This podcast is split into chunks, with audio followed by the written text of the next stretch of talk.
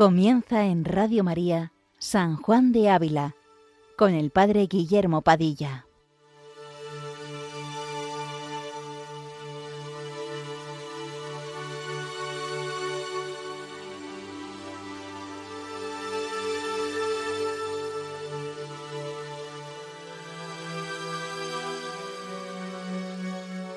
Buenos días, queridos amigos de Radio María. Continuamos esta mañana nuestro programa dedicado a San Juan de Ávila, doctor de la Iglesia Universal. Con el programa de la semana pasada, el padre Fernando finalizaba la sección quinta de la audifilia, de las trece en las que el maestro divide esta obra, que estaba dedicada, como recordáis, según palabras textuales del santo, a la misma fe católica infundida por la misericordia de Dios y de cómo algunas veces la quita Dios en castigo de los pecados. Bien, pues ahora tomando conciencia de la importancia de la fe en la vida espiritual, pues como dice San Juan de la Cruz en Noche Oscura, este camino de la fe es esa escala muy secreta por la que se llega a la divina unión con el amado, es decir, al desposorio, a la unión más íntima con Cristo esposo. Es importante tener cuidado para no dejarse engañar en este camino, este camino de la fe, por la variedad de sentimientos espirituales que puedan venir. Es por ello que San Juan de, la, de Ávila con toda su sabiduría de la vida espiritual, como maestro de la vida espiritual que es, dedica la sección siguiente, la sección sexta, que va desde el capítulo 50 al 56, a tratar de algunos engaños acerca de los sentimientos espirituales y del remedio de ellos. Trataremos, por tanto, hoy el capítulo 50, que está dedicado a ver cómo suelen ser muchos engañados dando crédito a falsas revelaciones y declarando el santo en particular en qué consiste la verdadera libertad de espíritu. Para comenzar, como siempre, le pedimos al Espíritu Santo que por mediación de la Santísima Virgen María inflame nuestro corazón, es decir, que derrame sus dones sobre nosotros, especialmente el don de sabiduría, de tal manera que nos dé luz y calor en el alma, pudiendo tener un conocimiento sabroso de las cosas divinas. Comienza así este capítulo. No es razón que pase de aquí sin avisaros de un gran peligro que a los que caminan en el camino de Dios acaece y a muchos ha derribado, el principal remedio del cual consiste en el aviso que el Espíritu Santo nos dio mediante aquesta palabra que dice Inclina tu oreja. Y este peligro es ofrecerse a alguna persona devota revelaciones o visiones u otros sentimientos espirituales, los cuales muchas veces, permitiéndolo Dios, trae el demonio para dos cosas. Una, para, con aquellos engaños, quitar el crédito de las verdaderas revelaciones de Dios, como también ha procurado falsos milagros para quitar el crédito de los verdaderos. Otra, para engañar a la tal persona debajo de especie de bien, ya que por otra parte no puede. Un gran peligro en la vida espiritual, sobre todo cuando eh, empieza a haber progresos, pero aún en los principios, es dar mucho crédito a fenómenos extraordinarios, es decir, a distintos sentimientos, distintas imaginaciones, locuciones, voces, o ciertas visiones en relación con Dios, con nuestro Señor Jesucristo, la Virgen, los, los santos, los ángeles, que no tienen por qué ser verdaderos, sino que con mucha facilidad puede usar el demonio para engañarnos, porque a la manera de un mono imita las obras de Dios. Más aún, como para el fin de nuestra vida, que es la unión íntima con Dios, con Jesucristo, no son necesarios estos fenómenos extraordinarios, pueden convertirse más bien en obstáculos para tal unión. Por ello no se deben ni desear ni propiciar. San Juan de la Cruz afirma que el deseo de revelaciones roba, dice, la pureza de la fe, engendra una curiosidad maligna que es origen de ilusiones, ocupa el espíritu con vanos fantasmas y de ordinario, dice el santo, que descubre o manifiesta falta de humildad y obediencia a nuestro Señor Jesucristo. Pues como dice este mismo santo, en darnos Dios como nos dio a su Hijo, que es una palabra suya, que no tiene otra, todo nos lo habló junto y de una vez en esta sola palabra, y no tiene más que hablar.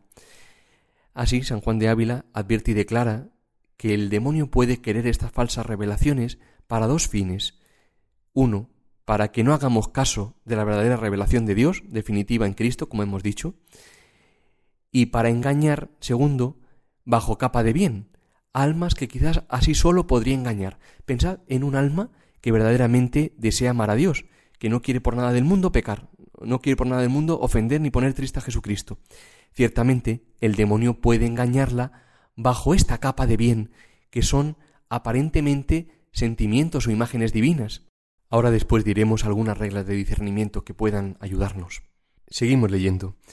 Muchos de estos engaños leemos en los tiempos pasados y muchos hemos visto en los presentes. Gerson cuenta haber acaecido en su tiempo muchos engaños de estos, y dice haber sabido de muchos que decían y tenían por muy cierto haberle revelado Dios que habían de ser papas, y algunos de ellos lo escribió así, y por conjeturas y otras pruebas afirmaba ser verdad. Y otro, teniendo el mismo crédito que había de ser papa, después se le asentó en el corazón que había de ser anticristo, o a lo menos mensajero de él, y después fue gravemente tentado de matarse él mismo, por no traer tanto daño al pueblo cristiano, hasta que, por la misericordia de Dios, fue sacado de todos estos engaños, y los dejó en escrito, para cautela y enseñanza de otros. Lo que quiere mostrarnos aquí San Juan de Ávila es lo absurdo de hacer caso de estas supuestas revelaciones privadas. Es decir, como pone el ejemplo, el mismo que un día cree que Dios le ha revelado que será papa, al poco tiempo cree de nuevo por esta vía extraordinarias que será el anticristo, incluso con la tentativa de atentar contra su propia vida. Así queda demostrado lo absurdo de las mismas y el peligro de creer que vienen de Dios, que de modo ordinario nunca se manifestará en absoluto así, de, de estos modos. El santo dirá que hay que mirarla siempre con mucho recelo, incluso con temor. Es muy importante que antes de dar crédito a estas revelaciones, consultemos con un sacerdote, un sacerdote bien formado, o la persona que nos acompañe espiritualmente. En algunas cartas, San Juan de Ávila es muy estricto y muy práctico en relación a estos fenómenos extraordinarios. Así, por ejemplo, en la carta 4 dirá, Nunca vi durar mucho en el bien a quien presto lo parla. No hagan caso de revelaciones, ni digan lo que en su corazón siente, sino es a su confesor,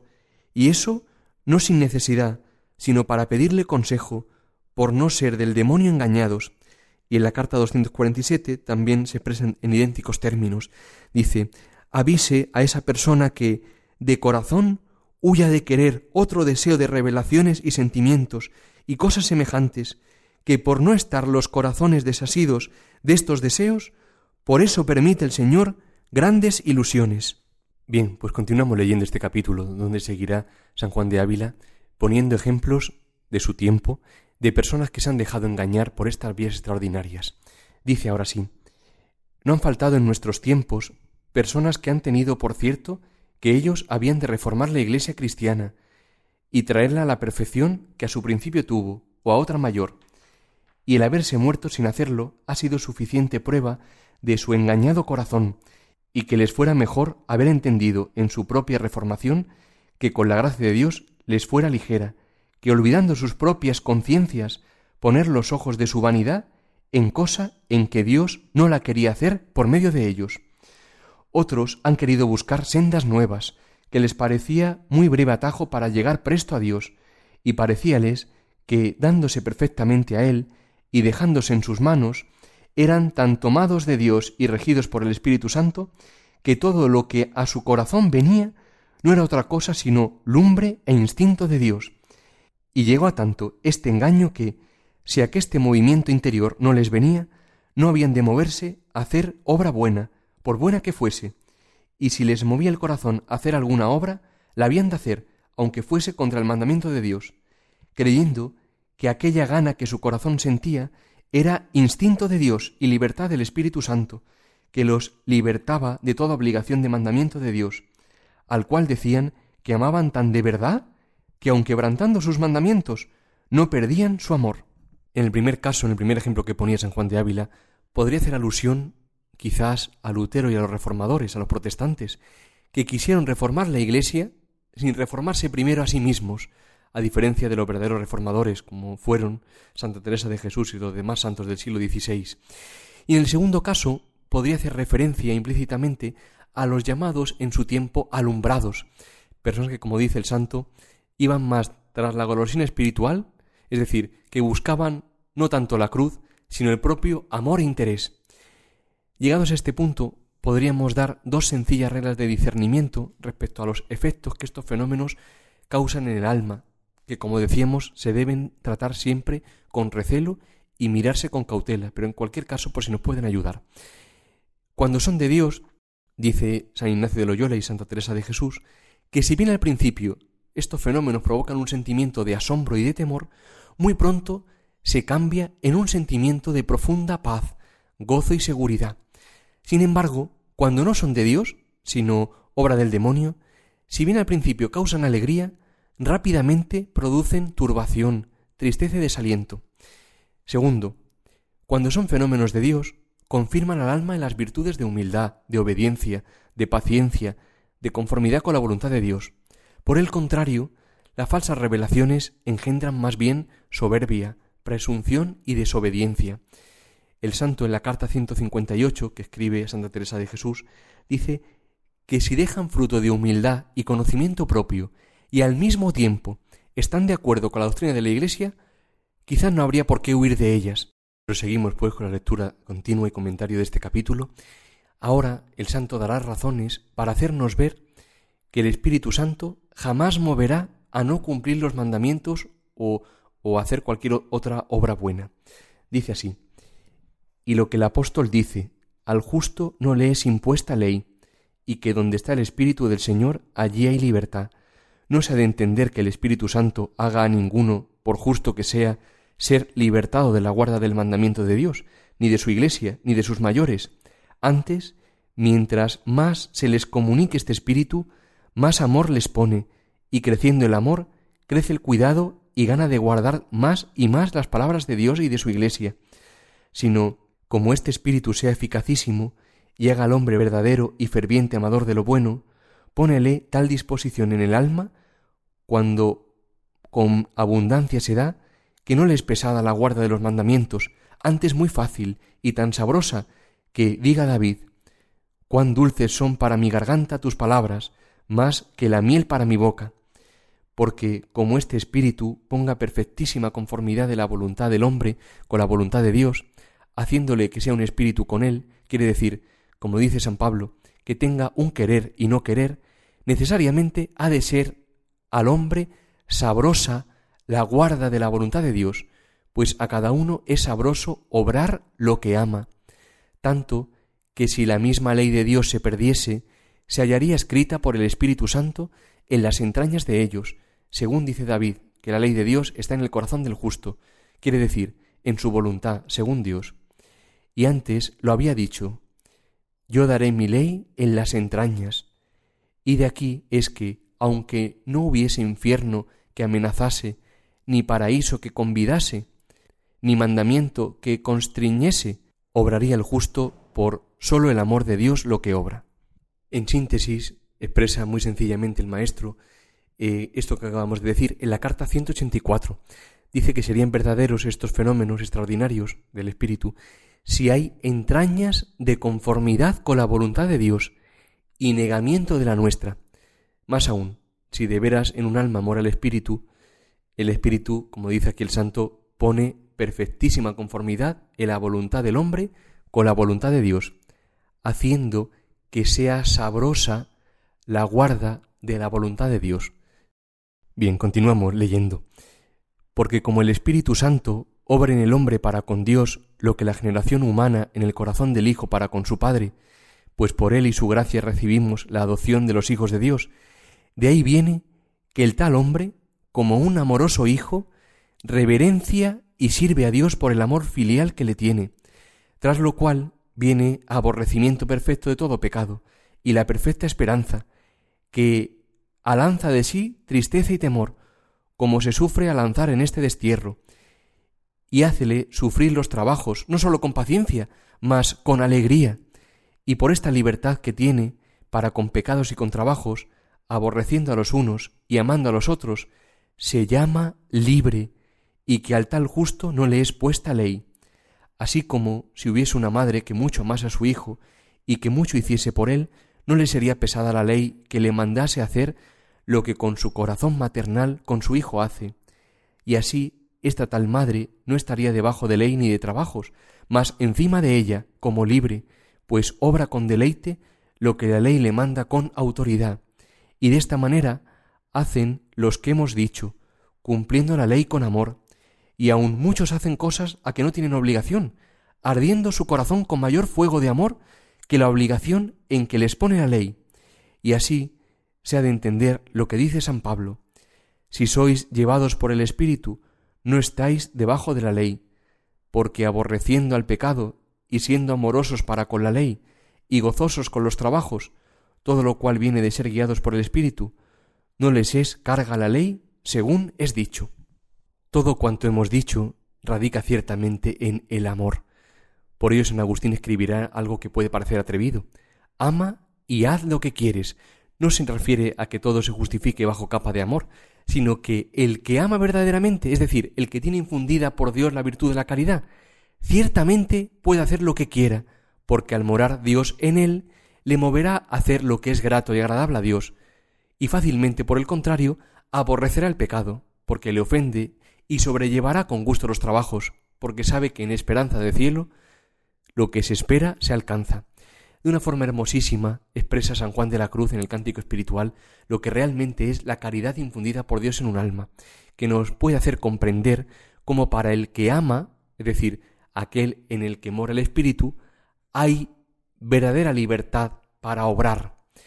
Este santo dice que todo comienza con una mirada de Dios, pues el mirar de Dios es amar, escribe él. El efecto de esta mirada la describe así. Dice, la divinidad inclinándose al alma con misericordia, imprime e infunde en ella su amor y gracia, con que la hermosea y levanta tanto, que la hace consorte de la misma divinidad. De aquí la atrevida conclusión de San Juan de la Cruz. Dice, por tanto, amar Dios al alma, ¿qué es? escribe el santo, es meterla en cierta manera en sí mismo, igualándola consigo, y así ama al alma en sí consigo, con el mismo amor con que él se ama, y por eso en cada obra, por cuanto la hace en Dios, merece el alma el amor de Dios, porque puesta en esta gracia y alteza, en cada obra merece al mismo Dios. Aquí ciertamente radica todo, en el amor. Por ello este mismo santo dirá que el alma que anda en amor ni cansa ni se cansa, o como dice San Juan de Ávila, no le será carga la ley. Finalizamos ya este capítulo. Termina el santo escribiendo. Mas en quebrantando uno de los mandamientos de Dios o de su iglesia, luego se va este espíritu, según está escrito, que se aparta de los pensamientos que son sin entendimiento, y que será echado del ánima por venir a ella la maldad. Y como entonces no son llevados los hombres por este Espíritu Santo, necesario es que queden sujetos a la pesadumbre que da la ley a los que no la aman, y queden flacos para sufrir los trabajos, y sujetos a caídas de culpas.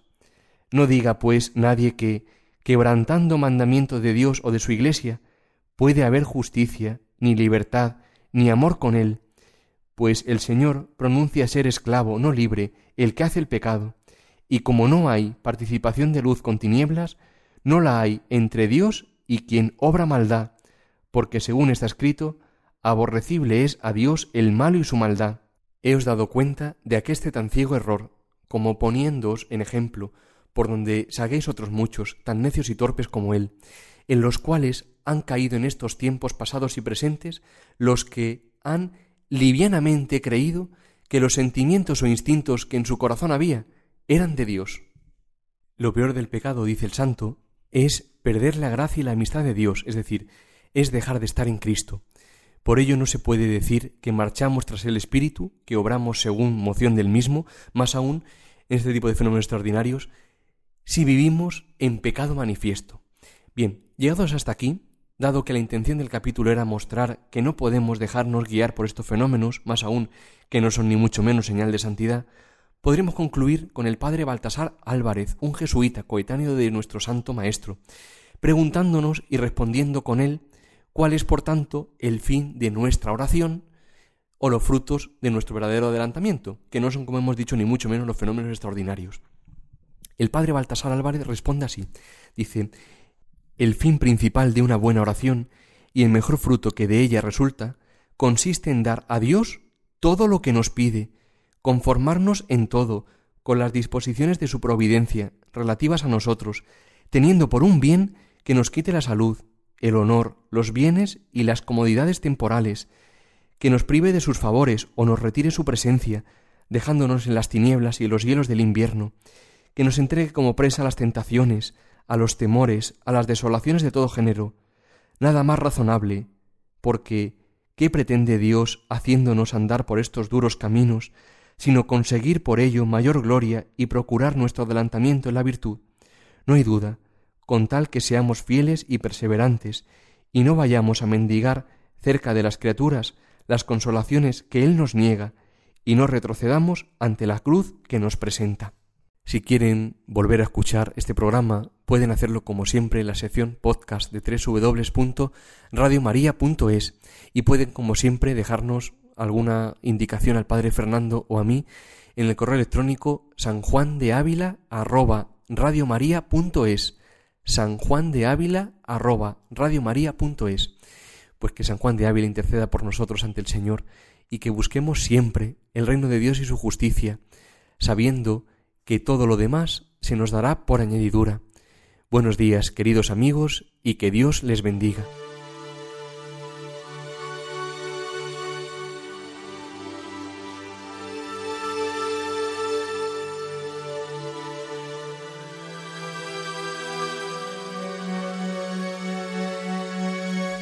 Les hemos ofrecido en Radio María San Juan de Ávila, dirigido por el Padre Guillermo Padilla.